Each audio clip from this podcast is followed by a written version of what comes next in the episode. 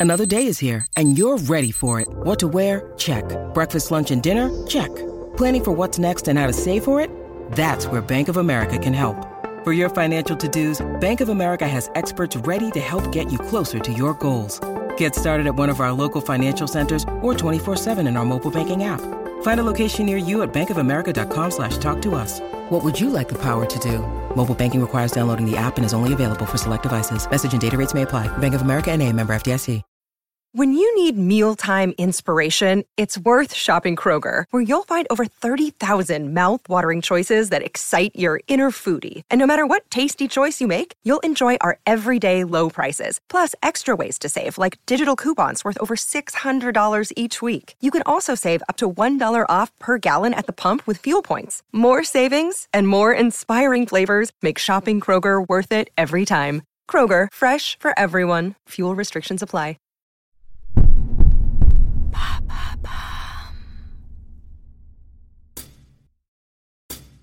Hello, bienvenue dans Ça reste entre nous. Je m'appelle Pierre Orlac, j'ai fondé Bababam, un studio de création de podcasts. Et tous les 15 jours, je troque une heure sur Instagram contre une heure à poser des questions à des gens passionnants et passionnés. Aujourd'hui, j'ai rendez-vous avec l'élégant Darren Tulette. Darren, c'est le présentateur vedette de Be in Sport, après avoir été ouvrier, prof d'anglais, journaliste. L'histoire de Darren, ça commence comme dans un Ken Loach et ça continue comme dans un Monty Python.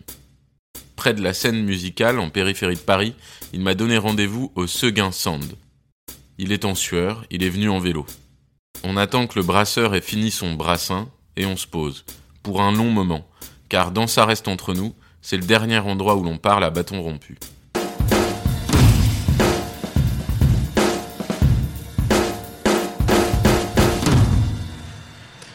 Salut Darren. Well, hello. How are you? I'm really fine, thank you. And you? Yeah, I'm not too bad actually. Thank you. Donc bienvenue dans ce nouvel épisode de 6 Minutes English pour apprendre l'anglais. Où on va découvrir que Brian en fait n'est même pas, dans, la, cuisine. la cuisine, mais in the kitchen, il est in the bedroom. Exactement. Merci d'avoir accepté l'interview. Euh, donc tu nous as donné rendez-vous euh, pas loin de tes bureaux. Euh, Qu'est-ce que tu vas faire aujourd'hui? Tu vas aller travailler simplement? Tu vas travailler sur quoi? Raconte-moi, qu'est-ce que tu vas faire aujourd'hui? Aujourd'hui, je ne travaille pas. Justement. Donc tu es venu rien que pour nous Je suis venu spécialement pour vous rencontrer, passer du, du bon moment, des bons moments avec vous, parce que euh, je suis entre deux en ce moment. Il y a la, la Cannes qui va commencer euh, sur Bein. Il y a la Copa America aussi, donc je vais être un petit peu sur la présentation de ces deux, deux beaux tournois de, de cet été. Y a aussi des espoirs, mais vu mon âge, euh, ils m'ont ouais, pas tu permis peux de être considéré dessus. comme un Mm. espoir. Ouais. Mm. Ouais, tu parles de ton âge. Moi, j'aimerais bien qu'on. C'est l'idée de ce podcast, c'est de faire un, un retour en arrière, de, de parler de qui tu es et tout ça. Donc, euh, dis-nous un peu euh, comment tu C'est un étais côté enfant. euh, thérapeute. Oui, c'est moins cher que, que d'aller voir un conseiller. hein. T'en feras ce que tu veux. tu pourras le réécouter euh, en pleurant, euh, posé en boule dans ton lit si tu mais, veux. mais qui suis-je? Non, mais est-ce que euh, est-ce que le Darren enfant euh, était un enfant turbulent, un enfant cool? Euh, Comment tu étais, gamin? J'étais déjà l'aîné de quatre enfants. Ah, Quelle responsabilité garçon-fille, garçon-fille dans cet ordre-là. Et donc, euh, oui, responsabilité. En fait, c'est marrant que tu dis ça parce qu'à un moment donné, euh, mon père euh, quitte la, la famille quand j'ai 12 ans. Et je, évidemment, je ne deviens pas à 12 ans père. Euh, mais en, en, en tant que grand frère, j'ai dû prendre quelques responsabilités à ce moment-là. Donc, peut-être que une toute petite part d'innocence est partie à- déjà à cet âge-là parce que je devais aider ma mère à s'occuper de des autres, des petits quoi. C'était pas toujours évident. On était dans une petite maison euh, HLM et ma mère avait que les allocs pour pour nous élever. Donc beaucoup de de vêtements euh, de deuxième main, on va Mhm. dire. Moi j'étais euh, dans les pattes d'éléphant lorsque les autres euh, étaient dans des des stay pressed, des, des, des pantalons euh, serrés. Euh, et donc, je suis sûr que tous ces, tous ces épisodes-là ont contribué à, ma, Ça à mon une sens de et du coup tu, tu, l'importance aujourd'hui sur Ouais. de- des vêtements parce que j'étais déjà j'étais tellement énervé de devoir être à contretemps de tous mes- de tous mes potes donc quel genre d'enfant? Très sportif je ne faisais que jouer au foot jouer au tennis jouer au cricket je sais que ça vous parle pas énormément mais Mais mon, temps pour- libre, c'était ça. En club pour les trois ou? Euh, oui, plus jeune, c'était surtout avec les potes. euh, derrière nos maisons, il y avait, euh, c'était en, béton, hein, mais on jouait euh, en béton derrière. Il y avait tous les garages pour les, voitures. Donc une porte de garage était un but, évidemment. Euh, et on avait des petits terrains comme ça, et on jouait. euh, il y avait- tous les âges, mais on jouait, mais sans arrêt, sans, sans, sans arrêt, sans cesse. On rentrait de l'école, on jetait les. J'ai pas de souvenir vraiment jusqu'à avant 16 ans. J'ai pas de souvenir d'avoir fait des devoirs. Peut-être qu'il y en avait, mais j'ai vraiment, j'ai pas souvenir. Hmm. Euh, j'ai rentré à la maison, je jouais au foot et bah, l'été on jouait au cricket et puis plus, plus tard ils ont construit un petit parc quand même, un petit bout de, de verdure pour nous et donc on allait tous là-bas et ma mère devait sortir et envoyer quelqu'un nous chercher lorsqu'il il faisait il fallait rentrer le soir quoi. Mais c'était plus entre copains que euh, encadré dans un club. Oui c'était toujours entre euh, copains et puis je jouais dans une équipe, un club le, le week-end Le week-end. effectivement plus plus tard. Et puis euh, ça c'était pour le foot et pour le cricket et puis plus tard le tennis qui m'a un peu échappé euh, jeune parce qu'on n'avait pas les sous pour que j'ai Ouais. un racket. Euh, une fois que j'ai commencé à jouer un peu à l'école et j'ai pu trouver une raquette d'occasion là aussi, j'ai adoré ça et donc j'ai je commençais à jouer à côté de, de chez nous. Il y a un pote qui était lui fils de médecin. Donc lui, il avait ses entrées dans le club de tennis du coin, évidemment, et il m'a amené parce que passer par la porte ouais, de c'est ça, parce que vu que j'étais son pote, il me faisait venir.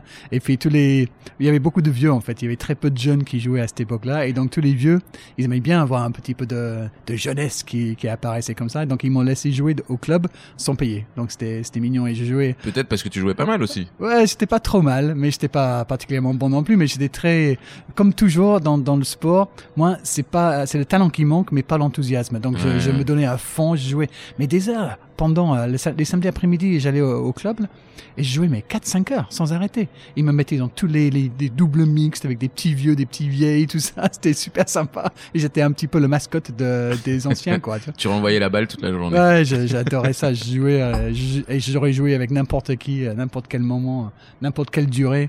Euh, J'étais heureux de, de taper dans une balle, quoi. Et c'était un peu comme ça jusqu'à mes 15-16 ans. C'était toujours le sport, le sport, le sport. Et je me, j'étais facile à l'école, donc j'avais pas vraiment à travailler particulièrement. Ouais, tu faisais pas tes devoirs, non pas parce que tu, tu étais un mauvais élève, mais parce que tu avais des facilités. Ouais, je pouvais euh, m'en passer. Une à fois partir que du moment où le système en était cours, fait, oui c'est ça, le système était fait en Angleterre que euh, jusqu'à mes 11 ans, euh, on avait comme une récompense. Enfin, il, il disait dans le dans le rapport à l'école, dans quelle place tu étais dans la classe. Donc moi j'aimais bien être numéro 1. Et quand j'étais numéro 2, j'étais fâché. Et donc j'avais envie de, de me de reprendre ma place. Alors que normalement les filles étaient plus fortes que les plus fortes que les garçons hein, quand on était jeune. Mais bon, il y avait quand même ce système. euh, Aujourd'hui, je serais pas pour ça, hein, mais mais ça me donnait un peu envie. Et une fois que je suis passé à, au big school, comme on dit, euh, j'ai compris qu'en fait, c'était pas la peine d'être premier ni deuxième d'ailleurs. Euh, tant qu'on était dans les dans les 30-40% euh, qui étaient voilà, ça, ça Ouais, qui- passait quoi. Qui continuait d'avancer. Ouais, euh, t'avais pas besoin d'avoir euh, 18 quoi, parce que si t'avais 11, 12, tu passais en fait. C'est tout ce qu'il fallait pour pour Et du continuer coup, ça laissait chemin. plus de temps pour aller faire Donc du voilà, tennis. comme ça, j'étais tranquille, je faisais le minimum et ça passait tout le temps. Donc euh, ça allait, je me suis fait gronder pas mal, de, pas mal de profs. C'était mon rapport d'école, c'était typiquement euh, peu fait mieux. Et les gens, euh, c'est dommage qu'ils s'investissent pas un peu plus. Darin, il a beaucoup de facilité, mais il, il- mais il travaille pas. Et, et tu te prédestinais déjà à un métier? Écoute, j'avais euh, le seul souvenir que j'ai d'un- d'une réunion, réunion de d'après l'école, c'est quand j'avais 13-14 ans. Et je me suis retrouvé dans la, la grande salle où on avait l'as- l'assemblée le matin. Euh, il y avait un vieux en face de moi, un vieux ancien militaire. Il, avait ce- il portait ça sur lui en plus. Donc je m'installe euh, devant lui. Je ne sais pas s'il avait mon adresse devant lui. Peut-être qu'il savait que je venais d'un- d'une certaine cité. Mhm. Il me dit alors, un jeune homme, euh, qu'est-ce qu'on veut être lorsqu'on est, lorsqu'on est grand alors? Moi je dis, journaliste, monsieur. Et pas parce Sans que ça... respirer, le mec il me dit, t'as pensé à l'armée? Il a cru Quel en connard, toi. quel connard. Non mais franchement, c'était, ça m'avait frappé, tu vois. Genre, genre- Ouais, Je m'en souviens encore à 40 ans plus tard, et juste parce que j'avais envie de me dire, mais, mais tu te Bien prends sûr. pas, tu, tu, mais tu ça penses quoi, toi ça t'a, ça a Je vais te nourri- montrer, ça a moi. quelque chose, j'imagine. Parce que du coup, ouais, il y a le côté, je vais te montrer. Hmm. Mais d'un, est-ce que quand tu dis euh, journaliste, c'est, euh, c'est parce que euh, tu lisais euh, beaucoup la presse, euh, parce que, euh, parce La- que le ouais. métier te plaisait La ou la presse, non. La presse, non, il n'y avait pas beaucoup de sport à la télé non plus à cette époque-là, mais j'étais passionné effectivement par, par, tous les sports. Dès qu'il y en avait à la télé, j'étais devant et je jouais tout le temps. Donc, euh, Mm. mais c'était pas le sport que- qui m'intéressait pour le journalisme. En fait, je voulais Ouais, être journaliste politique. journaliste, ouais. Non, non, c'est la vie politique qui m'intéressait à 14 ans. Je commençais à m'intéresser à tout ce qui se Pa- passait dans Parce la que société. t'étais politisé ou? Oui, parce que j'étais politisé euh, par, bah, par la situation de ma famille déjà. Ouais, bien sûr. On était en difficulté, euh, en pauvreté même, et j'ai compris que c'était à cause d'un certain système quoi, qui, qui, Qui ne voulait pas nous aider. On était là, on était piégés en quelque sorte, on pouvait pas s'en sortir. Et je me suis assez euh, politisé. Effectivement, j'ai rejoint les, les jeunes socialistes euh, en Angleterre, et je passais euh, à partir de 15-16 ans, tous mes week-ends en fait, il y avait une manif quelque part où il y avait quelque chose à faire par rapport à. Il y avait encore à cette époque-là, Mandela était encore en prison, euh, Margaret Thatcher était premier ministre Hmm. détesté euh, par beaucoup de la population en Angleterre. Par la suite, on a eu la, la grève des mineurs, bref, beaucoup de choses sociales. Et j'avais l'impression que, effectivement, à ce, moment-là, la jeunesse était assez impliquée dans, dans tous ces, tous ces, histoires-là. Et donc, moi, euh, j'ai commencé à m'intéresser beaucoup, beaucoup à, à ça et je me voyais journaliste politique plutôt. D'accord. Et, et donc, cet engagement politique, il- moi j'ai lu que tes premiers boulots sont, ont rien à voir avec le journalisme. Ouais. Donc c'est euh, à la fois l'engagement politique et à la fois, voilà, tu bosses euh, Bah, parce qu'il faut par ramener un peu. Voilà, exactement. Mon Faut ramener de l'argent pour job- les frangins et Ouais, c'est ça. et les Mon sœurs. premier job, c'est c'est à 12 ans. Euh, je lave la, la vo- les taxis d'un voisin hein, qui, avait sa petite poêle. Il avait trois bagnoles. Donc tous les dimanches, j'allais euh, laver les, voitures. J'avais 12 ans. Et à partir de là, euh, ouais, j'avais toujours des petits jobs, euh, soit le week-end, soit après l'école. J'ai nettoyé des usines de lundi à vendredi, de 16h à 18h euh, pendant deux ans. J'allais à vélo et qui neigeait, qui, qui grêlait. Je J'avais pas le choix, je devais y aller. C'était mon job. Et en plus, ma mère elle me ponctuait euh, d'une commission parce qu'il fallait que je contribue à, la maison. C'était mon premier agent, ma mère. Donc, euh, elle prenait une- un 10% pourcentage. ou plus. Ouais, plus, euh, plus, plus, plus. Mais bon, elle avait besoin aussi. Et puis après, j'avais, je me souviens, j'avais un boulot dans chez le, comment ça s'appelle déjà en français, le mec qui vend le, les fruits et légumes, les légumes. Primeur. Primeur. Donc le samedi, euh, le matin, je devais livrer euh, les commandes, surtout chez les, chez les vieux. hein.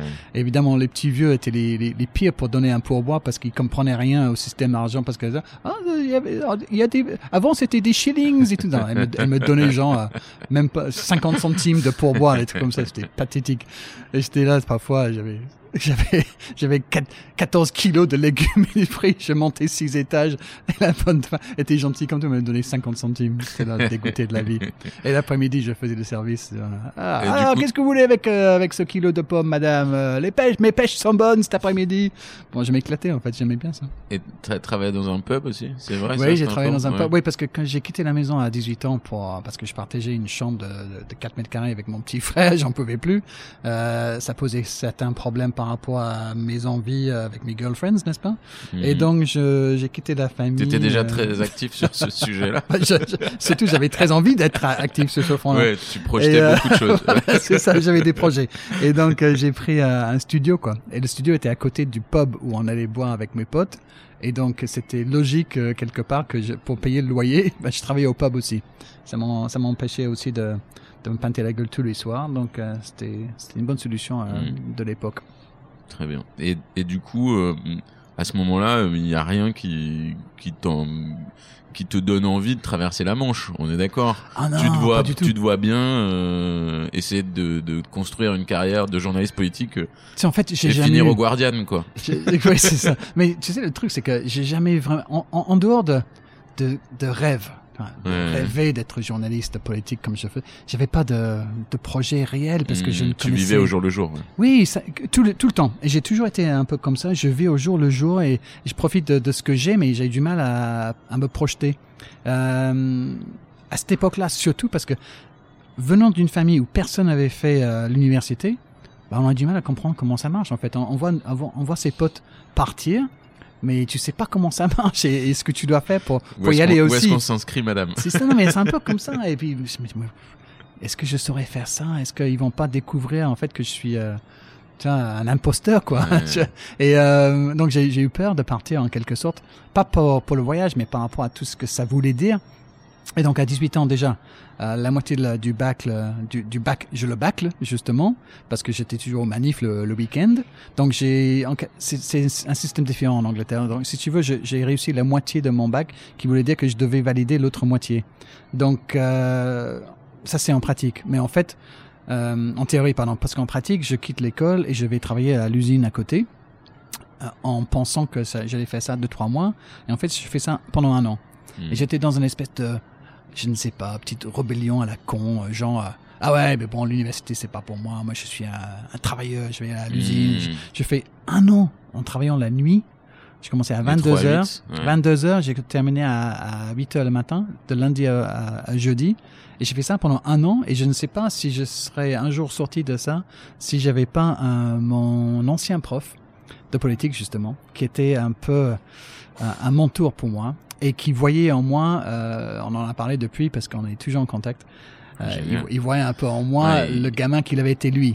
Parce que c'était, lui, c'était le premier de sa famille à aller à l'université. Il voyait que j'étais en train de, de, de me perdre en quelque sorte. Mhm. Et donc, sans me le dire, il m'a inscrit pour que je refasse les examens.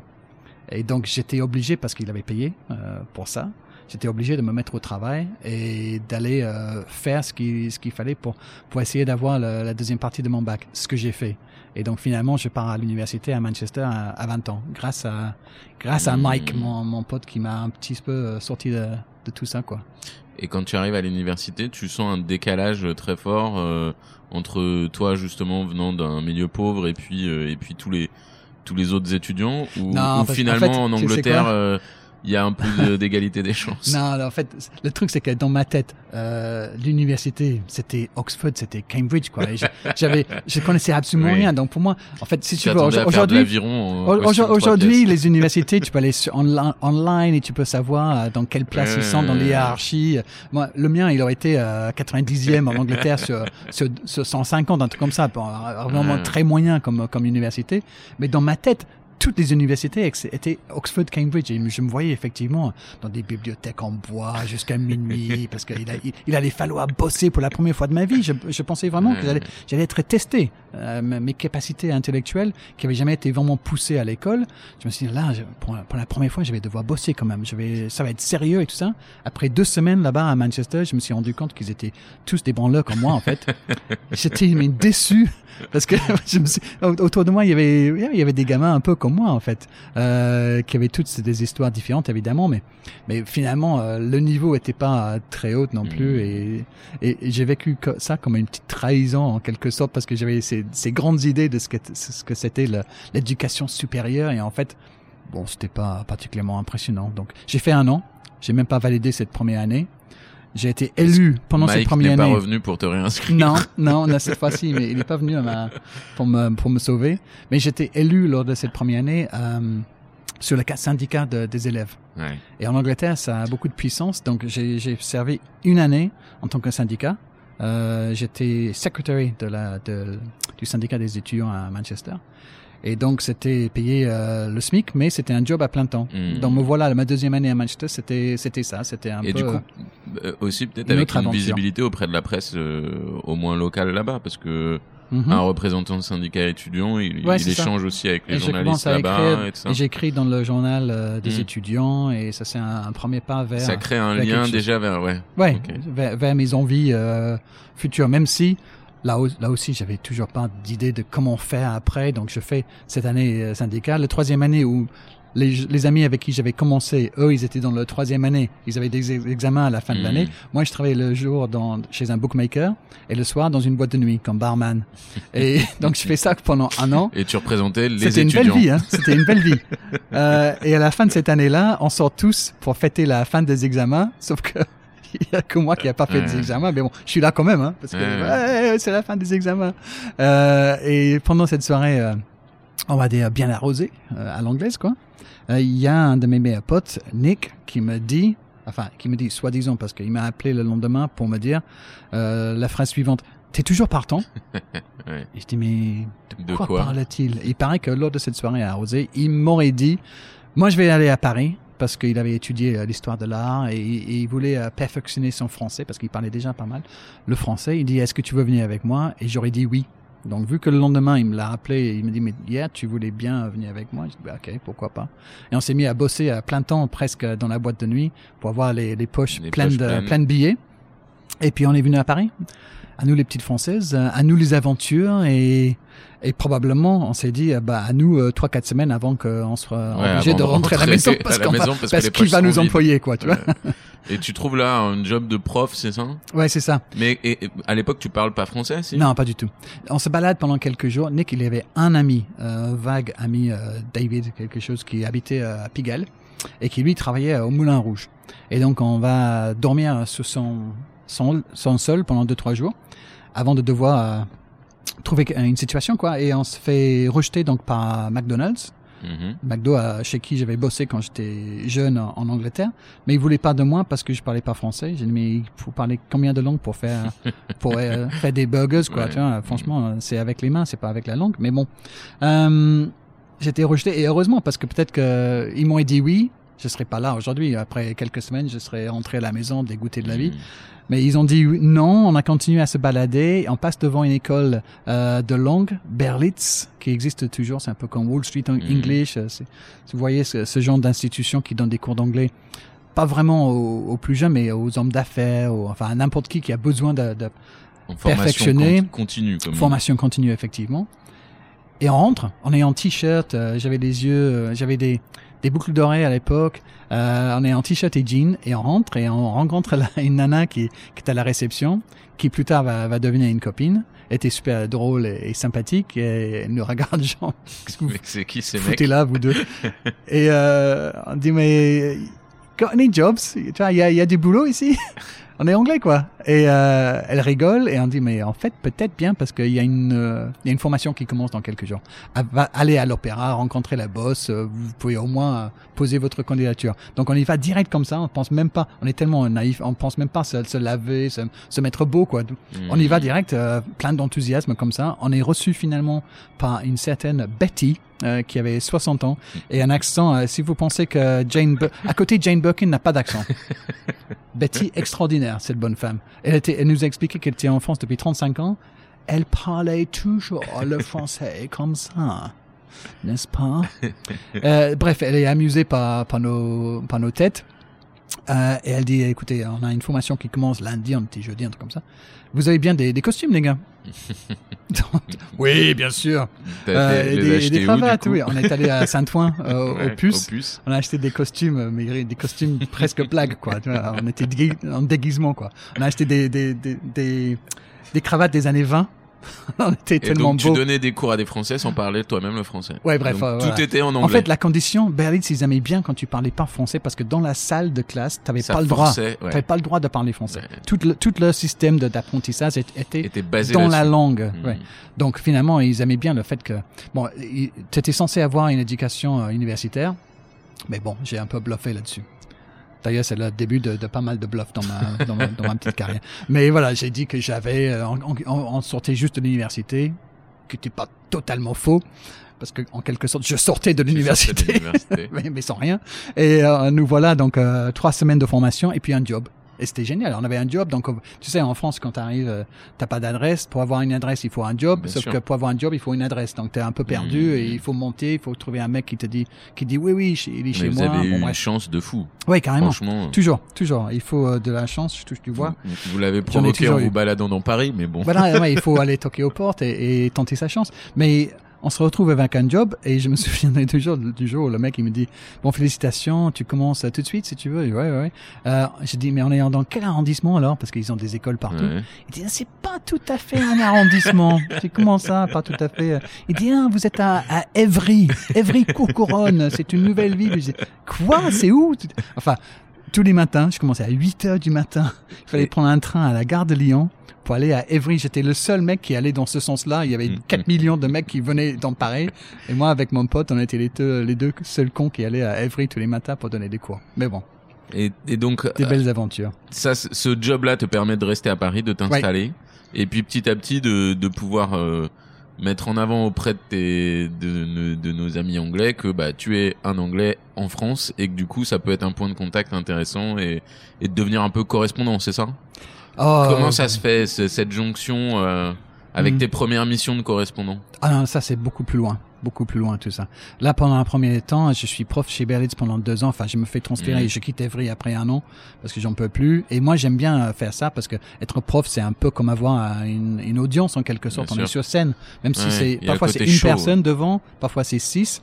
Mais oui, au, au moins on est en Mhm. présentation en quelque sorte, donc ça me plaisait bien. On était jeunes, on était plein d'enthousiasme pour la vie. Donc les, les autres profs qui étaient aigris parce qu'ils ils, ils sont arrivés comme nous, ils étaient encore là euh, dix ans plus tard. C'était pas leur rêve du tout. Donc euh, là, ils, ils étaient amers. Ils aimaient pas donner des cours. Ils étaient méchants. Nous, on était encore euh, jeunes et heureux. Donc les, les gens, ils nous aimaient bien. On avait vois, cette euh, positive attitude quoi, qui aurait plu à Ségolène. Et euh, et on se retrouve. Bon, bon, moi, j'ai dit mais vu que j'ai compris que j'étais apprécié, j'ai dit ok, je veux plus travailler dans la, la banlieue, envoyez-moi Mhm. ailleurs et ils m'ont envoyé à, à l'école euh, rue euh, rue de l'école justement, euh, à côté de Saint-Germain, Saint- Saint-Michel, des tout ça, c'est top. Bref. Je fais ça. Après, je, je quitte Berlitz et je, je pique pas mal de leurs étudiants pour que je puisse être euh, prof, mais dans le privé. Enfin, j'ai créé une société en quelque sorte. Je suis, c'est, je suis, c'est la Darren Tulette école de, d'English, quoi. Même si, bon, euh, j'ai pas vraiment fait toutes les démarches euh, administratives nécessaires, mais on va garder ça entre nous. Euh, et donc, je suis prof d'anglais pendant cinq ans. Et je, fais, je, je rêve plus de journalisme parce que, enfin, je rêve. Je rêve pas plus en fait. Je vis, je vis le, Mm. comme on disait tout à l'heure, au jour le jour. Euh, je sors, je, je découvre plein de choses. Je, mon français euh, est nul et je suis frustré, mais à travers des des conquêtes. non, de, Ouais. temps, de, temps- de temps Non, en mais des temps, rencontres. j'ai eu quoi. la chance de, Mm. chance de rencontrer de- une jolie française et puis ça, ça peut t'encourager à, à faire des progrès au niveau langue, n'est-ce pas? Et et puis voilà, après 5-6 ans, je rencontre quelqu'un qui va qui va compter beaucoup dans, dans ma vie et elle, elle me elle me dit mais si ton rêve de- c'est d'être journaliste, euh, il va falloir que tu en fasses quelque chose parce que là, t'as 28 ans et Mm. t'es un Et petit pour branleur. t'es prof, quoi. T'es un petit branleur en fait, elle m'a dit. Mm. Ok. Donc on repart en Angleterre. Et je cherche à devenir journaliste euh, d'abord chez moi à Brighton où euh, grosse surprise hein, euh, je rentre en Angleterre j'ai 28 ans. Euh, au niveau études donc j'ai à peine mon bac hein, Mm. euh, bac plus zéro et zéro expérience. Et pff, incroyable mais personne ne m'attend euh, ni, à la BBC ni chez Sky ni euh, ni au Guardian ni au Times euh, personne n'a entendu parler de moi et donc j'ai pas de job et six mois au chômage Mm. donc c'est pas évident, mais ça ça montre bien un petit peu mon, mon côté naïf parce que j'ai rentré en Angleterre en me disant ouais peut-être que je- c'est le moment de devenir aussi, journaliste. parce que tu oses rentrer en Angleterre en te disant je vais je vais je vais essayer d'y arriver quoi. Ouais. Donc c'est un vrai enfin c'est un vrai risque aussi que tu prends. Peut-être pour euh, garder ta femme aussi mais il y a un moment c'est un vrai risque aussi. Ouais, il faut faire des choses dans la vie quoi. J'avais encore euh, pas de responsabilité donc je pouvais euh, essa- essayer de changer ma vie. Donc euh, c'est ce qui s'est passé à travers plein de petites histoires que je vais peut-être pas raconter tous maintenant, mais je deviens journaliste. Euh, j'ai un job à, à, à Berlitz, non à Berlitz, à, à Bloomberg, je vais dire, à Bloomberg. News à Londres. Ouais, donc ça commence d'abord à Londres. Oui, c'est ça. Je, je me fais euh, embaucher grâce à, à un CV que j'ai, on va dire, légèrement euh, inventé. Optimisé. Optimisé. Optimisé, c'est un joli mot, effectivement. Enfin, il y avait quelque chose de vrai aussi. Ouais. hein. Mon nom, déjà. euh, mon Ton adresse. âge. Mon âge, je sais pas si j'ai dit la vérité. Mais euh, j'ai commencé, j'étais numéro 3 sur 3. Et là, là, là aussi, énorme chance pour moi. Bloomberg était euh, pas connu à cette époque-là, mais c'était justement une boîte en pleine expansion. Et 18 mois plus tard, je suis numéro 3 de 10. Donc, ils ont employé, employé plein de gens derrière moi, ce qui m'a permis de, de monter rapidement, d'avoir des responsabilités, de couvrir des, des- d'événements de temps en temps, parce que dans un premier temps, c'était une agence de presse. Donc, j'étais euh, au bureau de, de 8h jusqu'à 18h tous les jours à écrire des brèves, euh, à suivre des, des trucs de loin. Et heureusement pour moi, ouais, pleine expansion et donc la chance de, de faire des choses intéressantes assez rapidement. Et donc après 18 mois, euh, ma femme tombe enceinte. Je Mhm. fais, je la- je l'accompagne dans un hôpital anglais. Elle tombe dans les pommes presque tellement c'était déprimant. Et on aurait dit un hôpital des années 20. c'était, horrible, ça faisait peur. Ouais. Elle dit je vais pas accoucher ici. Donc euh, il Retour- faut que j'aille voir le, big ouais. boss et je demande un transfert en France. Et vu que la boîte était en pleine expansion, Ça marche. allez, tu y vas. Et il y avait euh, 18 mois plus tard, là, il y avait la Coupe du Monde en France. Donc j'ai utilisé ça comme argument. Ouais. J'ai inventé tout un réseau de contacts que je n'avais pas. Et j'ai convaincu euh, les mecs à Londres de m'envoyer à, à Paris pour être le correspondant étranger de, sur, le, sur continent. Ah mais le, les momentum, enfin il y a, il y a vraiment euh, le parcours est assez incroyable quoi. C'est fait d'opportunités, de timing. euh. Il y, a, y plein de moments où ça aurait pu euh, foirer, quoi, et j'aurais Ouais. été laissé sur le carreau, mais, mais parfois, voilà, le- souvent le, la chance m'a souri. Et donc c'est le début du de la relation avec le foot. Parce Oui. que euh, même si tu pratiquais étant gamin, Ouais, ouais. Euh, ça et- comment euh, est-ce que tu te considérais passionné par le foot avant? Hum, ah ouais, toujours. Toujours. Fou. Tu Ouais. disais euh, Moi, moi, quand j'avais 13-14 ans, par exemple, le samedi, parce que moi, je jouais le dimanche, le samedi, je prenais mon vélo. Je, quand j'y pense maintenant, euh, c'est presque, c'est assez insolite comme truc, mais je, je prenais mon vélo le, le samedi après-midi. J'avais un petit sac de bonbons parce que j'avais euh, 10 pence comme argent de poche. Bon, C'était genre, ça, ça fait 10 centimes, mais genre, euh, je sais pas, ça doit faire euh, peut-être un euro aujourd'hui hmm. j'allais j'allais acheter des bonbons. Hein, je mettais ça dans ma poche et avec mon vélo, je faisais le tour de la ville, d'aller d'un de parc en parc pour regarder les matchs de, de la- des après-midi. C'était des équipes de, de bars, hein, des équipes de Mhm. potes ou des équipes de, de petits commerces et tout ça, tu sais. euh, Mais il y avait des matchs partout euh, le samedi après-midi et j'allais regarder les matchs. Et une fois que j'avais vu un bout de match là-bas, bah, j'allais voir un autre match sur un autre parc et je faisais le tour de la ville, à regarder les matchs. Comme déjà, j'étais dans la l'observation, j'étais Ouais, donc sur, Dès que j'avais quelque chose, un sur peu ça, il n'y a pas d'optimisation et il n'y a pas de mensonge. C'est-à-dire que viscéralement, c'était- en toi, le Ouais. foot, c'était quelque chose de, de, de, Ah ouais, de ouais. très important. ouais, carrément. Et quand j'avais 13 ans, et parce que j'ai bossé déjà, donc comme j'ai dit tout à l'heure, j'ai commencé à pouvoir payer ma, ma place euh, au stade et j'allais euh, à tous les matchs à domicile de Brighton, qui était en, en troisième division à, ce- à ce moment-là. Mais j'ai vécu les, une montée jusqu'en deuxième division et puis une montée pour la première fois dans l'histoire du club en, en première ligue. C'était pas encore la première ligue euh, comme c'est nommé aujourd'hui, mais c'était en 79. J'avais 14 ans et j'avais fait tous les matchs à domicile cette saison-là que j'ai payé moi-même grâce au boulot que je Mm. faisais moi-même. Et c'était ça, ça fait partie des souvenirs euh, chéris quoi. C'était extraordinaire de, de vivre tout ça, gamin. Très bien. Et donc, comment se fait la bascule entre euh, médias anglais à médias français Eh bien, je suis à Paris, donc avec Bloomberg News, et je travaille, euh, donc j'ai ma carte de presse, tout ça. Je suis un vrai journaliste maintenant. J'ai plus besoin de de- d'exagérer ou de mentir ou d'inventer. Je suis un journaliste pour de vrai. Je, je couvre des événements. La Coupe du Monde en 98, par exemple, c'est très important parce que euh, on était encore, même si la boîte était en pleine expansion, on était peu de journalistes sportifs, et donc euh, je devais faire un match par jour presque pendant Mhm. tout le tournoi, ce qui allait d'être. Quand je dis ça, c'est génial, mais c'est hyper fatigant.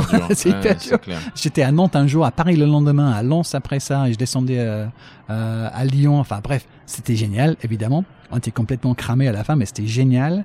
Et j'ai passé mon temps donc à rencontrer tous les journalistes anglais que je lisais dans la presse anglaise, et j'ai forgé euh, mes premiers contacts avec euh, avec le métier euh, chez moi pour de vrai quoi, parce que là on, partageait les Mhm. voitures, on partageait des repas. Et moi j'étais un peu le, le local parce que je vivais en France, je connaissais mieux la- le pays que que mes confrères britanniques et j'ai pu être utile à, quelques-uns et on a gardé le contact euh, à partir de ce moment-là. Mais, mais en réalité, oui, je suis le journaliste anglais, comme il y en avait quelques-uns avec l'agence France Presse déjà, ou à Reuters par exemple. J'étais le seul à, Bloomberg et j'avais pas mal de, de liberté par rapport à ce que je pouvais couvrir. Je pouvais, euh, j'avais la liberté de, euh, de faire des papiers un peu genre euh, des gros dossiers, des, des, des grands portraits, des choses comme ça. Évidemment, il y avait un quotidien qui était moins glamour que ça, mais de temps en temps, j'avais le droit d'aller euh, vraiment expérimenter et faire des, des jolis papiers, quoi. Donc c'était c'était des belles années. J'ai couvert le Tour de France, par exemple, euh, quand Lance Armstrong euh, gagne pour la première fois. C'est mon premier tour aussi, et j'ai des rapports privilégiés avec lui et son de toute son équipe parce que j'avais j'avais eu la chance euh, de l'interviewer trois semaines avant le Tour, one to one comme ça parce qu'on en parlait un peu comme un, un vainqueur potentiel, Potentiel, mais il était genre un cinquième ou sixième favori. C'était l'année après Festina, Virenque et tout ça, donc le vélo était Ouais, avait très mauvaise presse. vraiment dans la merde. Ils avaient besoin d'une belle histoire pour redonner euh, de la euh, de la gloire, en, fait, en quelque sorte, à, ce- à cette magnifique course qu'est le, qu'est le Tour de France. Et à travers Armstrong, n'oublions pas qu'à l'époque, tout le monde voyait ça comme une histoire Ouais, sûr. extraordinaire. Le mec qui a, soigner. qui a vaincu le Mm. cancer et qui revient pour sauver son sport, en quelque sorte. Mm. Et moi, donc, je le vois trois semaines avant. Je fais un portrait, un gros papier pour Bloomberg, qui, heureusement pour nous, est repris par beaucoup de, de journaux aux États-Unis. Donc, ça, les agences, agences de presse adorent ça, évidemment. Bien donc, euh, ils ont- ça m'a beaucoup aidé euh, dans ma campagne d'être envoyé sur place et couvrir l'événement. Et je me, re- je, je me revois arriver. C'était au Futuroscope. Euh, pour le prologue, j'arrive le jeudi, les mecs de l'ASO me voient venir parce qu'ils étaient habitués à me voir maintenant. Ils me disent Ah, Darren, super, euh, t'es là et tout. Qu'est-ce que tu fais ce soir? Je me suis dit J'arrive à peine, il y a déjà une soirée, tout ça, cool. Il me dit Non, non, il n'y a pas une soirée. Il y a Lance Armstrong qui, Qui veut, qui veut faire sa conférence de presse ce soir et notre traducteur n'arrive que demain. Ah ouais. Est-ce que tu peux nous aider? Et donc, je me retrouve à côté d'Armstrong, en fait, sur scène, devant la, les médias du monde, télé, radio, euh, presse écrite. Donc, on s'était déjà vu trois semaines auparavant. Mais là, il voit, parce qu'il il comprenait bien le français, mais il n'arrivait pas à s'exprimer comme il voulait. Donc, il, répondait seulement en, en anglais, avec son, son accent euh, texan, évidemment. Et moi, je devais traduire. Et je sais déjà, à ce moment-là, même s'il n'est pas très connu du, du, du grand public, j'avais déjà compris à travers notre entretien euh, auparavant que c'était un mec méticuleux. Donc Mm. j'ai fait très attention à traduire exactement ce qu'il disait, ne pas en rajouter, parce que parfois tu peux te laisser aller, sûr, le fleurir un peu. Ouais. Là, j'étais vraiment... Et il a pu voir aussi, pour la deuxième fois, que je connaissais son sujet. Je connaissais le vélo. Euh, j'étais pas un mec du foot qui est arrivé comme ça. Qui se connaît... Je connaissais vraiment, j'adore le vélo. J'ai toujours suivi ça. Et donc, ça nous a donné un, un rapport euh, intéressant. Et pendant la course, j'ai pu la voir euh, deux ou trois fois aussi. Et par la suite, quand il commençait à être euh, vraiment une superstar du sport, quand il avait un message à passer, il m'appelait directement parfois euh, dans mon bureau à Paris, à, à Bloomberg. Et donc de temps en temps, je me vois devant mes potes en disant euh, « Je peux avoir un peu de calme, s'il vous plaît, il y a Lance Armstrong au téléphone. » Les mecs, étaient putain, mais c'est incroyable. Et donc je sortais des, des papiers euh, d'Armstrong et j'ai eu des, des, des rencontres extraordinaires avec lui. Je me souviens d'un circuit de la Sarthe, allant le voir dans sa chambre d'hôtel, assez piteuse la, la chambre, assis sur son lit, euh, aussi proche qu'on est l'un à l'autre ici, c'est-à-dire qu'il y a même pas un mètre, Un mètre entre entre, nous. nous. Et je lui parce que je dois lui poser la question, c'est dur de poser cette question à Lance Armstrong, qui a une personnalité très forte, très dominante. Je dis, mais Lance, je suis obligé de, de vous reposer des questions par rapport à toutes les accusations qui sortent Dopage, dopage. Et il me regarde, mais fixe comme ça avec les yeux bleus. Mais Darren, est-ce que tu penses qu'après tout ce que j'ai su, tout ce que j'ai subi, tout ce que j'ai souffert, est-ce que tu penses que je vais prendre le moindre risque avec ma santé? Est-ce que tu penses que je serais capable? De... Est-ce que tu, est-ce que tu, je dis, mais c'est pas est-ce que je, est-ce que je, c'est est-ce que tu le que fais toi, ou pas? ouais. Et il te regarde dans les yeux, il dit, mais euh, bien sûr que non. Mm. Moi, tricher, pourquoi? Et il te convainc, quoi. Et c'est difficile d'être aussi près, aussi Et- proche de quelqu'un qui te ment comme ça. Parce qu'il est tellement convaincu, en fait, avec le recul, Ouais, il ouais, est convaincu il- qu'il ne triche pas parce que tout le monde triche. Bien sûr. Donc dans sa tête, vu que tout le monde triche, Mm. je ne triche pas. Bref, c'était c'était des moments pri- privilégiés sur ce sport-là et euh, c'est pour te montrer que je fais un peu de tout euh, pendant sûr, ces années-là. ouais. Avant d'un- jour de- t'es de pas passer à autre chose. spécifiquement sur le foot, t'es omnisport. omnisport, ouais. Roland Garros aussi, des belles années euh, à couvrir l'événement. Donc c'était chouette. Et en fait, j'étais Et, et ça, ça tous, toutes ces aventures-là te donnent Mm. une position plus forte dans le milieu du journalisme sportif et te permettent de rentrer après sur des émissions sur des médias français parce que les mecs t'ont identifié sur les gros Voilà. événements français. Ouais, c'est ça. Et puis la presse anglaise aussi, de temps en temps, quand ils ont besoin d'une info ou euh, ils sentent que moi je peux avoir quelqu'un euh, parce que j'ai un accès différent, ils, ils- viennent vers moi. Donc de temps en temps, je fais un petit quelque chose pour The Guardian ou euh, pour Armstrong par exemple, j'avais fait un portrait pour la, la Financial Times. Ça, J'ai Ouais. dû le signer sous un autre nom parce que j'avais pas le droit de faire Ouais. ça, vu que je travaillais pour pour le Fina- pour euh, Bloomberg. Mais voilà, j'ai pu faire euh, quelques petits trucs comme ça à droite à gauche. Je commence à travailler pour un, un site web aussi euh, sur le foot qui s'appelait à l'époque One Football et je les aidais avec les infos en France. Mhm. Tu sais, aujourd'hui, tout début, ça. hein. ouais, tout début, parce que il y a 15-20 ans encore, euh, France Foot sortait le matin ou l'équipe sortait le matin. Et c'était avant l'âge digital. Donc, euh, il y avait que en France qu'on pouvait le lire le matin. Mhm. Donc, si le matin Thierry Henry disait à l'équipe, euh, je veux partir, ou je sais pas, n'importe Mhm. quoi, il disait quelque chose de fort, j'appelais mon pote à Londres sur le site web. Disait tiens dans l'équipe il y a Thierry Henry qui dit ça. Et donc eux ils se faisaient un papier. Aujourd'hui tu peux plus faire ça mais tu te faisais des petits euh, hein, tu rapportais ce qu'il y avait dans la presse euh, locale pour te faire il te donnait quelques un petit peu de beurre pour mettre dans les épinards déjà. Et euh, c'était marrant. Et à travers tous ces petits trucs là à droite à gauche oui je, je fais de plus en plus de rencontres. Et un jour après une conférence de presse avec euh, le sélectionneur de l'équipe de France de l'époque euh, c'était Roger Lemaire. Roger Lemaire, ouais. J'utilise dans, dans une question, et c'est vrai que je l'utilise presque jamais ce truc, mais je venais juste de l'apprendre. Hein, donc j'ai j'ai utilisé un ne serait-ce que dans une question que je pose à Roger Lemaire, euh, qui me connaît parce que je suis toujours là à la conférence de presse, il me connaît comme ça. Il dit bah, d'abord, jeune homme, je tiens à vous féliciter euh, pour, Pour le progrès que vous faites en français et depuis quelque temps. Donc ça, ça fait marrer la, les, les gens. Et après, je me souviens, c'est Jérôme L'Enfant qui était à, l'Euro- à Europe 1 à ce moment-là, qui vient me voir. Il me dit ah c'était marrant cet échange et tout ça. Il dit écoute, est-ce que ça te dirait de faire un peu de radio avec nous de temps en temps, genre à T'es le journaliste anglais qui nous parle de foot anglais parce que c'était Mhm. l'époque effectivement où Ouais, euh, c'est l'époque tellement où, de, où de joueurs stars Français, français, étaient en, première ligue. Ouais. Cantona était là, Ginola, Thierry Mhm. Henry, Vieira. Enfin, c'était l'époque euh, vraiment excitant. Quoi. Énormément de Français là-bas.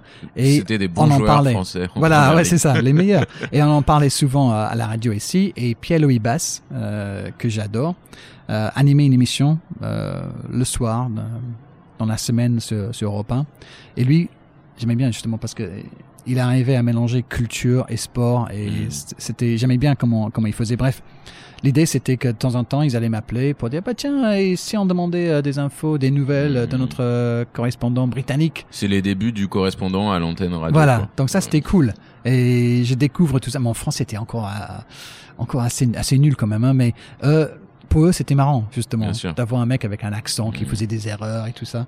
Comme quoi, hein, tu peux faire de ta De faiblesse ta faiblesse une force, oui, bien une sûr. force. Mais c'était Mhm. après deux trois ans en- à Paris avec mon pote, l'ang- l'anglais Nick dont on a parlé tout à l'heure, qui n'est jamais rentré en Angleterre lui, hein, il est toujours là. hein. Il est, ouais. On a fêté nos 30 ans en France il y a quelques quelques semaines. Et vous êtes toujours très potes. Ouais, ouais, on est toujours euh, très très potes. Il habite Angers aujourd'hui. Je le salue bien. Euh, bah justement après deux trois ans, alors quand surtout moi j'étais en galère avec la langue, on s'était dit mais comment on peut faire avec le fait que on soit anglais ici dans une position de faiblesse normalement, comment on peut retourner ça pour s'en sortir en faisant en sorte que ce côté anglais soit un truc bien quoi? Et on avait plein de projets par rapport à ça. Tiens, si on ouvrait un restaurant, si on faisait des English Mm. breakfast et puis le, le thé l'après-midi, des choses comme Mm. ça, tu vois, en disant ah, parce que Marks and Spencer ils vendent des milliers de petits gâteaux à des Mm. petites vieilles tous les jours ici à Paris. tu vois, on se disait ah bah tiens ça pourrait ça pourrait marcher. On était végétarien à l'époque et il y avait pas de restaurant végétarien. On va aller dans des restaurants, on disait au, au serveur euh, nous sommes végétariens et les mecs ils disaient ok vous voulez du poulet? Putain c'était impossible quoi. Tu pouvais euh, que des dehors. omelettes euh, partout et euh, parce qu'être végan euh, c'était laisse Ouais, tomber. C'était terrible à l'époque. Donc euh, c'était pas donc là aussi on s'est dit bah tiens et si on faisait un restaurant? Bon évidemment on n'avait pas un sou donc on n'allait pas pouvoir euh, suivre ces projets là mais on était toujours dans cette recherche. Qu'est-ce que je peux faire pour faire en sorte que de être anglais ici c'est pas une faiblesse mais une force? Et voilà j'étais exactement là où j'avais rêvé en, en fait parce qu'à la radio Et du coup, est-ce que, fait que est-ce tu, est-ce que tu as travaillé ton accent un peu? Ah Est-ce que tu le cultives? Ou pas moi dans ma tête quand je parle maintenant je m'écoute hein, parce que j'ai j'ai les T'as le retour casque, ouais. Ouais, retour.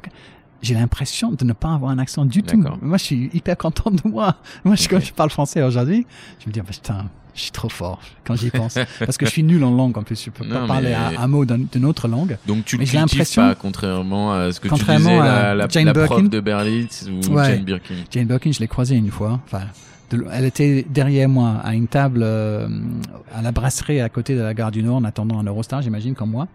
Elle était toute seule, donc elle n'était pas du tout en spectacle, quoi. Elle n'était pas en Hmm. train de, de vouloir impressionner qui que ce soit, mais elle parle vraiment comme ça. Ouais.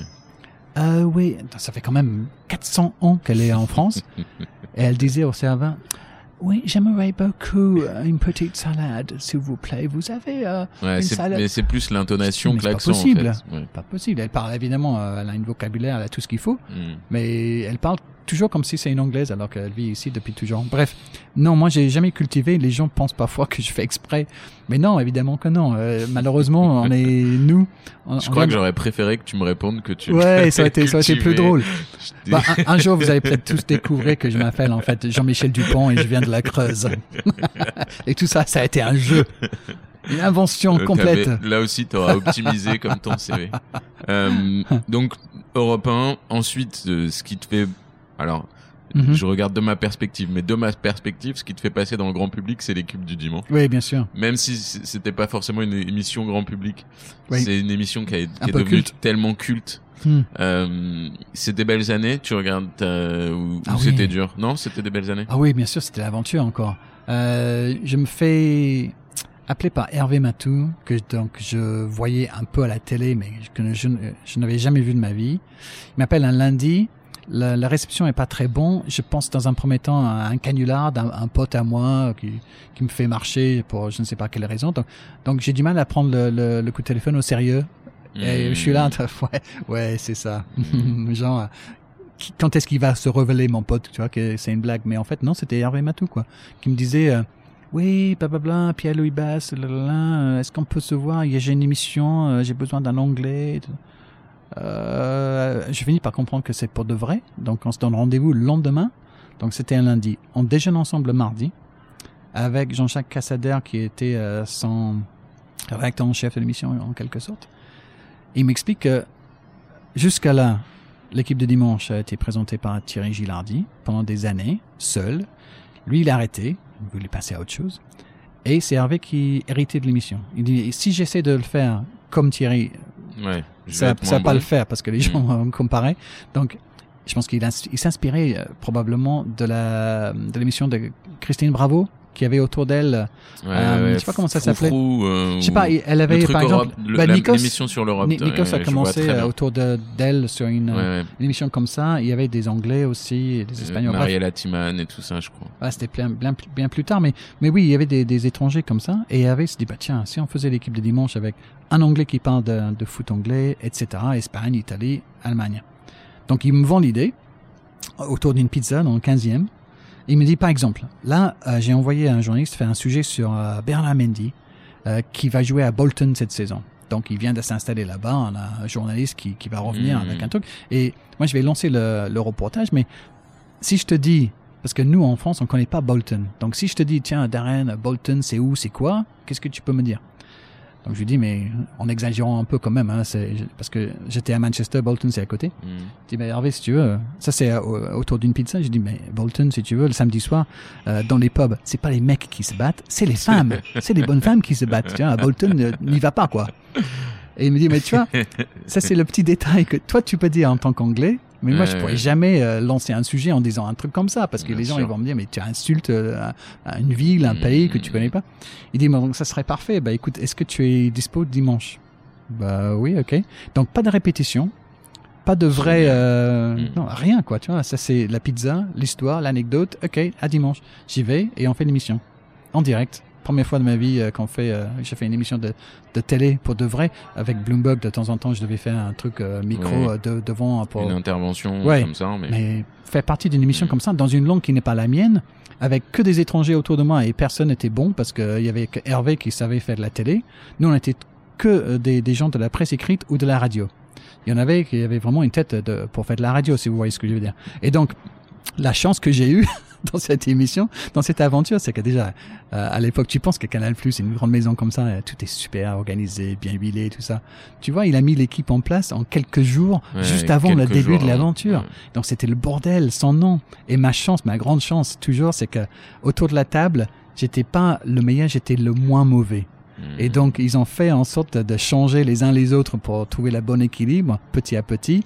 Et pendant ce temps-là, moi je survivais parce que c'était un peu comme une émission de télé-réalité. Tu vois, toutes les semaines presque, ils se débarrassaient de quelqu'un d'autre, mais ils le remplaçaient avec quelqu'un. Et moi je, je restais là à, à faire de petit à petit un peu de progrès, comprendre comment ça marche, ce qu'il fallait euh, dire et, et comment. Je m'entendais bien avec Hervé, qui était un, super présentateur, qui qui donne l'idée ouais, de qui sait faire briller les autres. oui, c'est ça, mais euh, tout le monde n'est pas comme ça à la télé, Mm. euh, malheureusement. Mais Hervé, au moins, a compris que si l'émission marchait, c'était bon pour lui. Bien Donc, pour sûr. que l'émission marche, il faut que tout le monde soit bon, pas que lui. Euh, donc, il nous a aidés. Et petit à petit, ça a pris, quoi. Et mon côté anglais, l'anglais de la bande, a été mis en exergue de plus en plus. J'en ai joué euh, aussi parce que c'était c'était marrant Ouais, d'aller jusqu'au bout de cette aventure, quoi. Notamment sur euh, ton style. Mhm. C'est là, alors tu me dis que tu cultivais pas l'accent. Pareil, tu, tu cultivais pas le style. C'est Si, un peu. J'étais déjà, euh, quand je fais les premières émissions, j'ai revu une photo il y a quelques semaines de la première émission. J'ai une costume rayé, euh, avec une chemise rose, Paul Smith et une cravate euh, bordeaux à, à petits pois. C'était euh, que ce que je portais quand je voulais être smart au boulot, Mhm. quoi. Donc j'avais pas à acheter des vêtements exprès pour passer à la télé. J'étais, j'avais mon style déjà. Mais c'est vrai que une fois que j'ai compris l'importance de, de l'image, parce que moi j'étais journaliste écrit, donc euh, les gens me voyaient pas. Hmm. Une fois que je comprends évidemment que la télé, dans un premier temps, ils te voient et après, si tu as de la chance, ils t'écoutent. Et donc j'ai commencé à jouer avec ça, effectivement. Et j'avais à, ce- à cette, à cette époque-là, j'avais rencontré à Camden un tailleur autrichien qui était fou des années 60 à, à Londres. Et donc il faisait des costumes, mais de, de plus en plus euh, euh, merveilleux à mes yeux, euh, rigolos aux yeux de, de beaucoup qui regardaient l'émission. Et donc il faisait des trucs exprès pour moi. Donc euh, je mettais dans les dans, dans les émissions quoi. Et voilà, je me suis laissé aller un petit peu. Parfois, euh, peut-être. euh, Mais en On fait, est allé c'est- trop loin, c'est mais un c'était- peu comme comme la sympa. réflexion sur les femmes qui se battent dans le bar, c'est-à-dire que toi, tu pouvais le porter. En fait. voilà. Et Je- toi, tu pouvais à- porter ces costumes-là Ouais, et tu j'arrivais pouvais à, à porter sortir. ce type de discours. Ouais, c'était drôle et, et c'était c'était une belle aventure. Et pendant euh, 18 mois, je fais ça le dimanche soir. Euh, c'est tout ce que je fais euh, pour Canal ou la télé parce que j'avais mon vrai job. Ouais, dans tu la continuais de Je bosser continuais pour Bloomberg. bosser pour Bloomberg. C'était c'est ça où j'étais Et salarié. là, tu refais un nouveau braquage en disant. Oui, parce ce qui se passe en fait, c'est que chez Bloomberg, j'avais pas le droit de faire cette émission, Mm. et je savais pertinemment que j'avais pas le droit, et donc c'est pour ça que j'ai pas posé la question à mes patrons euh, du côté de Bloomberg parce qu'ils auraient dit non. Donc je le fais en, en, en en quelque sorte. Et puis après euh, 18 mois, effectivement, euh, je commence à être un petit peu reconnu, mais c'est relatif, hein, évidemment. Mm. C'est Canal+, c'est tard le dimanche soir, c'est pas 4 millions de personnes qui regardent. Mais comme tu dis, ça commençait à avoir un, un petit un petit côté culte, quoi. quoi. Les gens, ils aimaient bien. C'était très sympa de- à faire, justement. Il y avait une bonne ambiance. Et donc, il y a à la lancement de SoFoot, euh, troisième ou quatrième numéro, euh, Franck Hanez m'appelle, euh, se présente et dit, on aimerait bien faire un portrait de toi pour le magazine. Et moi, flatté, j'y pense pas du tout. Et je dis, ah bah oui, c'est chouette. C'est la première fois dans ma vie que quelqu'un veut me parler. Euh, c'est moi qui me fais interviewer, quoi. Normalement, c'est c'est moi qui fait, qui pose des questions. Et donc, je me souviens Et très bien. Est parti sur le bureau du patron de Bah, ils font quatre pages sur moi. Mon nom est sur la couve. Et la couve, elle est sur la, tous les kiosques de Paris. Et donc, à un moment donné, il y a un collègue à Bloomberg qui me dit, qui passe Garde du Nord. Et... What the fuck? tu vois? Dans un magazine, tu passes à la télé, c'est quoi cette histoire? Je dis, chut, chut, il faut pas le dire. Mais elle me dit, mais elle était bienveillante. Ma, collègue, elle me dit, mais attention, tu vas te faire, tu vas te faire attraper et puis, euh, tu peux te faire virer pour ça, tu vois. Donc je dis, c'est là où je dois me poser les, bonnes questions. Est-ce que j'arrête la télé parce que j'ai un bon job euh, et c'est un super job que j'avais à, à Bloomberg ou est-ce que je quitte Bloomberg et essayer de faire la télé à plein temps? Donc je vais voir Michel Denisot. Là aussi c'est un pari. Je décide de, de lui dire la vérité ou presque. Et donc euh, dans le bureau de Michel, j'ai dit Bloomberg m'a dit que je ne peux pas continuer à, à faire la télévision. C'était pas encore vrai parce qu'ils m'avaient pas encore chopé, mais ils- dès qu'ils allaient me choper, ils auraient dit ça. Donc j'ai- en, en quelque sorte j'ai anticipé. Mais devant Michel, je lui ai dit ils vont m'arrêter de, de faire l'émission, donc je voulais venir te voir pour Te te, prévenir, prévenir. pour te donner le temps de trouver quelqu'un d'autre pour me remplacer. Ouais, c'est un, gros coup de poker. J'ai les, hein, Ouais, les doigts fingers crossed. fingers crossed sous la table comme ça. J'espère qu'il va me dire mais non Darren c'est pas possible, faut que tu restes et tout ça. Et euh, effectivement il finit par dire mais non Darren c'est pas possible, faut que tu restes. Donc je dis ah bah écoute je ne sais pas parce que moi j'ai un job à plein temps, euh, Mm. je sais pas comment faire, j'ai des enfants et tout ça. Dit non, mais on va trouver une solution. Donc évidemment, ça, ça, ça dure un moment euh, tout ça, tout ça, mais il finit par dire ok. Et c'est lui le boss évidemment. Et c'est là la chance que j'ai, c'est que Michel Denezo voulait que je signe euh, à Canal, et donc il a mis la, le truc en route quoi.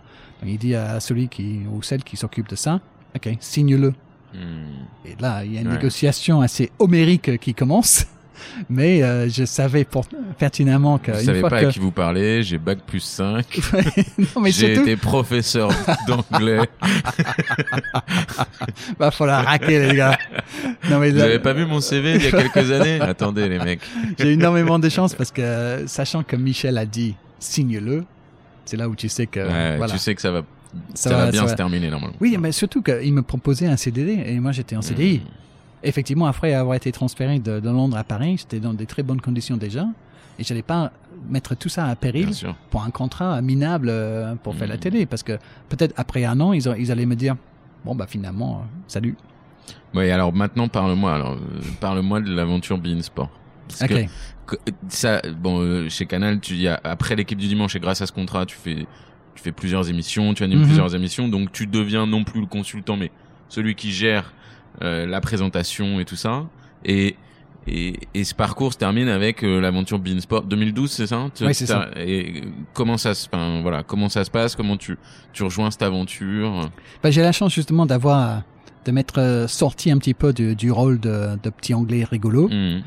Euh, chose que j'ai fait exprès évidemment parce que je sentais le, le piège se refermer sur moi. Je voulais pas être jusqu'à la fin de mes jours le petit mec rigolo Mm. qui faisait que ça. Donc j'ai commencé à être euh, petit à petit de plus en plus sobre euh, à l'antenne et ça m'a aidé à avoir la confiance de- de- des patrons de l'époque, euh, Bompard et puis Linette, pour, pour présenter des émissions et pas seulement sur le foot anglais.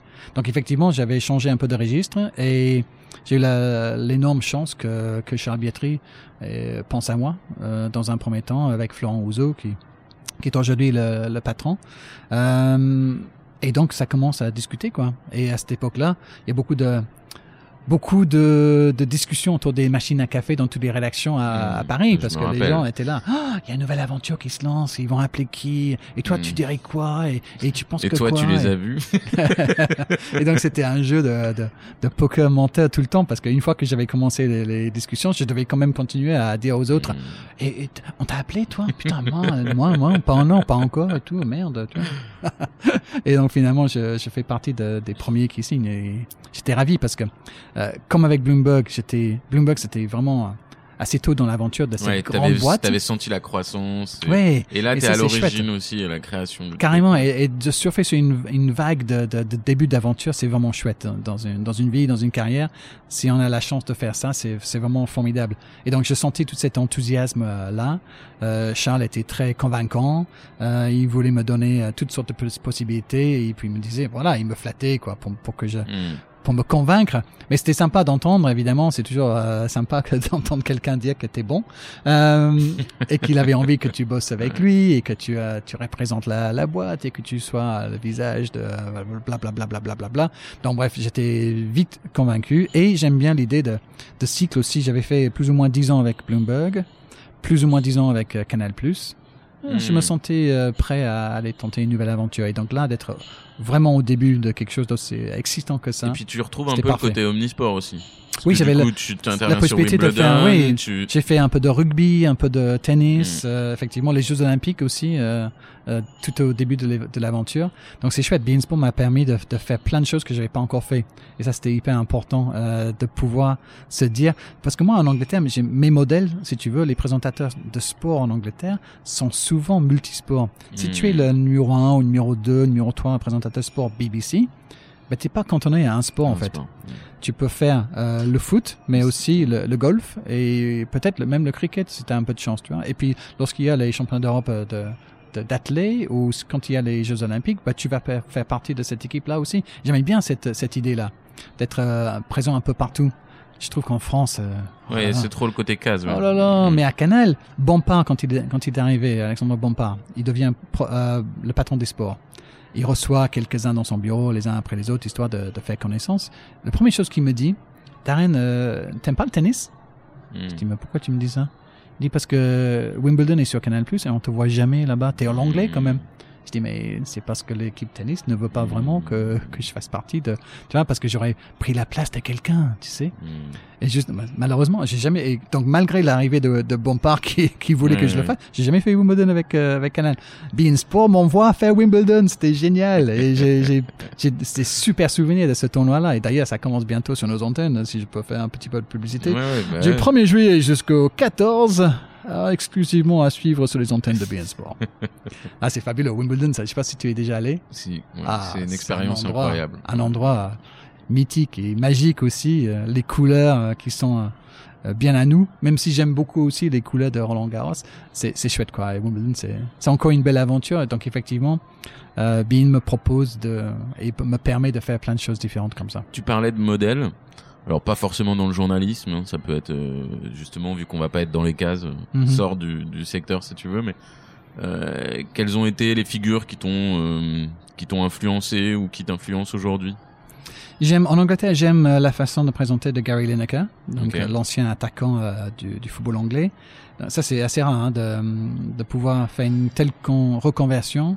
Souvent les anciens joueurs deviennent consultants, donc on est habitué à les voir dans les médias, mais de là à présenter, Présenter, des émissions, c'est beaucoup plus difficile. On le voit avec David Ginola qui, qui le fait en France avec plus ou moins de réussite selon euh, ses, ses goûts, n'est-ce pas? Euh, Mais je pense qu'il s'est inspiré de Gary Lineker. Il, il voit ce que fait Lineker en Angleterre. Il se dit ben, putain, moi aussi j'aimerais bien faire ça. Et pourquoi pas? C'est bien qu'il tente euh, justement. Mais Lineker, il il cool sous pression. Il a toujours le petit sourire de côté euh, qui fait genre euh, je me prends pas trop au sérieux, mais toujours la même passion pour son sport. Et j'aime bien l'idée d'être euh, comme ça. Être sérieux sans se prendre au sérieux j'aime beaucoup ce- cette cette, cette chose un peu anglaise euh, Ouais, ouais. effectivement donc j'aime beaucoup ce qu'il fait lui Que tu, puis, que tu que tu diffuses très bien aussi. Bah, j'es- J'espère bien.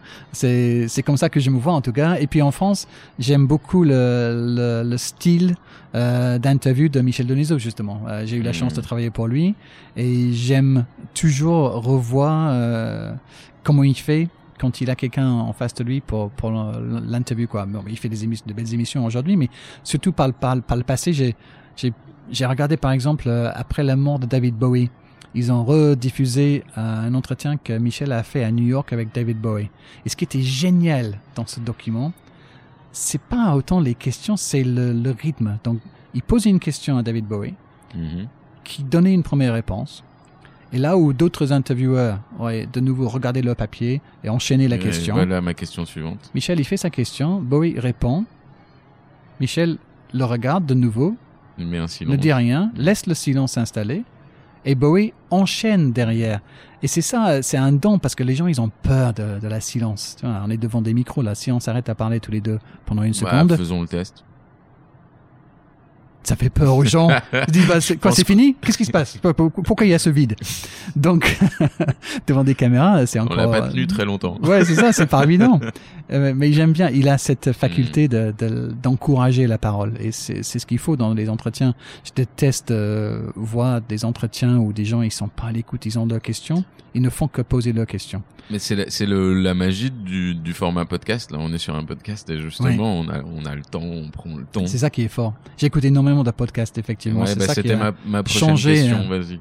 Oui, bah, moi j'aime beaucoup les, les, les podcasts américains, donc j'écoute euh, presque religieusement The Daily euh, de- du New York Times Ouais. que, pour suivre l'actualité euh, américaine, mais pas que. Euh, ils étaient en Europe euh, récemment pour suivre toutes les, élec- les élections. Les élections européennes. se poser pas mal de questions intéressantes sur la, la culture politique de, de nos pays ici en, en Europe. C'était fabuleux. Euh, This American Life Mhm. euh, aussi qui qui raconte des histoires de de gens quoi, de, de toi, de moi, mais euh, des choses qui nous arrivent. Euh, ils le font d'une façon formidable. euh, ils, ils racontent quoi. Je- Il y a rien Ouais, de plus puissant pour moi. ouais. Voilà, qu'une histoire. Storytelling, c'est tellement important euh, dans le journalisme mais, et, et pas que. Donc j'ai- j'aime beaucoup ces, ces deux-là. J'en ai j'en ai plein. J'écoute aussi The Guardian qui qui fait un, Et en langue française, t'en écoutes certains ou pas? Eh bien, euh, peut-être pas euh, beaucoup Encore. euh, encore. Donc, euh, j'espère que Bon, on va te faire je une vais pouvoir ajouter. euh, voilà, petite liste de recommandations. il faut que tu me fasses ça, ouais. Bon, est-ce que si t'avais un, un petit message, un petit truc à nous à nous confier après euh, cette heure d'interview, euh, tu, tu nous parlerais de quoi? Alors ça peut être un, un, un projet pro, mais aussi sur un, un, un message un peu perso qui, qui te tient à cœur, une cause, un engagement que tu as? Oula. Euh, Il y a deux questions dans ma question. Ouais, effectivement. Euh, par rapport au projet, euh, non, rien de rien de particulier parce que, comme je dis, j'ai souvent un petit peu manque de de, de conjecture, de Mhm. projecture, euh, de, ouais. de projeter. Mhm. Euh, mais ce qui est sûr, c'est que j'ai retrouvé le goût euh, de l'écrire, Mhm. d'écrire Ouais. euh, récemment à travers euh, un ou deux petits trucs que j'ai fait, y compris un livre sur la, sur la Coupe du Monde il y a, il y a 18 mois. Euh, donc, peut-être que j'aimerais poursuivre dans dans ce, ce, truc, ce, ce chemin-là, même si je sais que écrire de toute façon, malheureusement, euh, est très peu euh, rémunéré. Euh, écrire un livre, ça sert presque à rien. C'est juste un, un projet de pour se flatter, en, en quelque sorte, parce que le livre sort, on est content, personne l'achète, c'est pas grave. Euh, mais c'est un peu ça aujourd'hui. hein. Ouais, ouais, il faut- il faut beaucoup de chance pour sortir un truc qui marche. Il y a quand même encore une valeur de l'objet. Voilà, c'est c'est Je ça. pense quand même ça. que. euh, Mais on se fait plaisir quand même. ouais, Il y a un ouais, petit peu, ouais, il y a un petit peu- côté, on se Ouais, fait mais tu plaisir. sais, c'est comme tout. euh, on est, tout le monde est dans la recherche de l'audience. Ouais. Et au final, euh, est-ce qu'aujourd'hui, dans le monde euh, actuel, l'important c'est pas d'avoir une audience engagée? Hmm. Et, donc, et donc, quand on referme un bouquin, Ouais. Euh, on est plus engagé avec l'auteur et dans une relation avec l'auteur que quand on a euh, swipé des stories sur Ouais, Instagram ou, ouais, ou ouais, autre. ouais. Bon, on l'espère en tout cas. Donc, moi, bon, je lis, bref. je lis énormément. Donc, euh, je lis énormément de, de Donc romans. l'écriture. Donc, l'écriture, ce serait sympa que je. De temps en temps, je fais encore un papier pour The Guardian, par exemple. Et vu que c'est le, le journal euh, avec c'est lequel j'ai c'est grandi. La référence euh, Ouais, des mais c'est- en Angleterre. T'imagines pour moi la fierté euh, de, de, ces- de ce que c'est d'être euh, publié par, par ce journal-là. Et donc j'en ai fait par le passé des, des gros portraits de d'acteurs français dans le sport et tout ça. J'ai eu la chance d'être dans The Observer et dans The Guardian avec des portraits de, de Giroud, de, de Eric Cantona, de Mhm. Zidane, parmi d'autres. Donc ça, de temps en temps, si je peux avoir la, possibilité de, faire des choses comme ça, c'est sympa. C'est bien intellectuellement aussi de, de se stimuler euh, avec des nouveaux euh, défis. Euh, pourquoi pas? Avec Bean, évidemment, toujours envie de bah, de poursuivre euh, la passion, quoi. Tu vois, d'être là au moment des directs. De toute façon, Bean Sport, c'est- c'est que du direct. Mhm. Donc, euh, je fais presque jamais rien qui est enregistré. Et J'aime j'aime bien cette adrénaline-là Adrénaline, là, ouais. d'être présent sur les grands rendez-vous sportifs, c'est c'est un cadeau pour moi euh, de me dire que je suis Ça encore. se voit. Quand tu parles de Wimbledon tout à Oui, l'heure. mais tu euh, vois, ça se mais voit. un- T'as un- t'as pas perdu cette fraîcheur-là. hein. Ouais, et puis tu, T'es tu- pas parfois blasé. tu te pinces et tu dis putain, le petit anglais que je suis, je suis Mhm. encore là. euh, Ils me, ils me permettent encore de de- d'exister et de présenter des trucs et de parler de, de foot à, l'antenne. Donc ça c'est formidable euh, que ça continue. Et par rapport à l'engagement. Euh, ah bah c'est c'est pas c'est peut-être un peu facile mais effectivement c'est par rapport à, à aux problèmes écologiques quoi euh, Mm. Dont tout le monde parle sans sans beaucoup faire quoi surtout au niveau Tu gouvernement fais, toi, un peu j'essaie de le, faire le fameux ça commence regarde. par moi, est-ce que tu le fais? Oui je suis venu à vélo Mm. tu vois aujourd'hui quand je peux je me déplace à, à vélo euh, et je fais évidemment le- les, les petits trucs de la vie de le, le tri et tout ça je je suis comme beaucoup de, de Parisiens ou sur la région parisienne. Euh, je subis quand je prends la voiture pour venir en ville parce que c'est le bordel et tout ça, mais je, je fais pas partie des gens qui râlent à cause de ça. Hmm. Je valide. Je suis pour euh, tout ce que tout ce que c'est de faire euh, Anne Hidalgo euh, au niveau de la mairie pour faire en sorte que Paris devient de plus en plus vert. C'est ça l'avenir. Il, faut arrêter de râler et se plaindre parce qu'on n'arrive pas à se garer euh, dans Paris ou, Hmm. ou qu'on qu'on est dans des bouchons. Mais merde, à un moment donné, il faut trouver des solutions. Quoi. Et je, je- moi, je pense que euh, elle est dans la, elle est dans le vrai. Et donc, je, je soutiens euh, toutes ces mesures-là et j'aime euh, penser que la ville va être de plus en plus verte. Demain, il le faut, de toute façon. Et je sais qu'en en France, vous aimez bien vous plaindre et c'est aussi euh, quelque chose que j'aime chez vous. J'aime que la France soit encore l'un des, des rares pays qui, qui a des grèves, bordel, c'est bon ça. euh, non, parce qu'il faut se Bah, plaindre, ça, il faut se battre. enfance Il faut se euh, battre, il faut se défendre. Non, mais tous ces, jeunesse oui, euh, mais tous ces acquis, engagée. ouais. j'ai Mm. l'impression parfois que tous ces acquis, on, on est en train de, de, de vouloir se, se débarrasser en se disant ah non mais c'est pas grave, allez on fera moins de vacances et, et on sera, on aura des Mm. moins d'hôpitaux et, et on aura moins de profs tout ça. Mais non putain, nos nos, euh, nos aïeux, nos Mhm. aïeux, de- nos anciens. aïeux, ouais. Nos aïeux, c'est ça le, le bon mot? J'avais le bon Ouais, mot. ouais. Merde, j'avais le bon mot en plus. Nos aïeux, ils, ont, ils se sont battus pour avoir euh, tous ces, ces acquis, ces, ces petits droits que nous Bien avons. sûr, bien sûr. Et il faut pas justement euh, euh, se laisser faire, quoi. Il faut pas euh, Donc, voir que keep fighting, quoi. keep fighting, keep the faith. C'est ça mon my message. Keep the faith. Merci beaucoup, Darren. My pleasure. Non, C'était un vrai plaisir de t'entendre Ah bah et, euh, et de, de revivre tout ce parcours. Merci, merci infiniment. j'espère que le parcours, il y en a euh, encore euh, pour un petit bout de temps, hein, donc on peut se retrouver. euh, Bah, Dans- dans quelques temps pour- pour parler des- début, des fait- nouveautés. on, on se voit. Tu disais tous les 10 ans, on se voit tous les 10 ans. Donc Ouais, à voilà. dans 10 ans, Darren. Ok, avec plaisir. Et Merci. puis bonne route. hein. Merci. Ciao.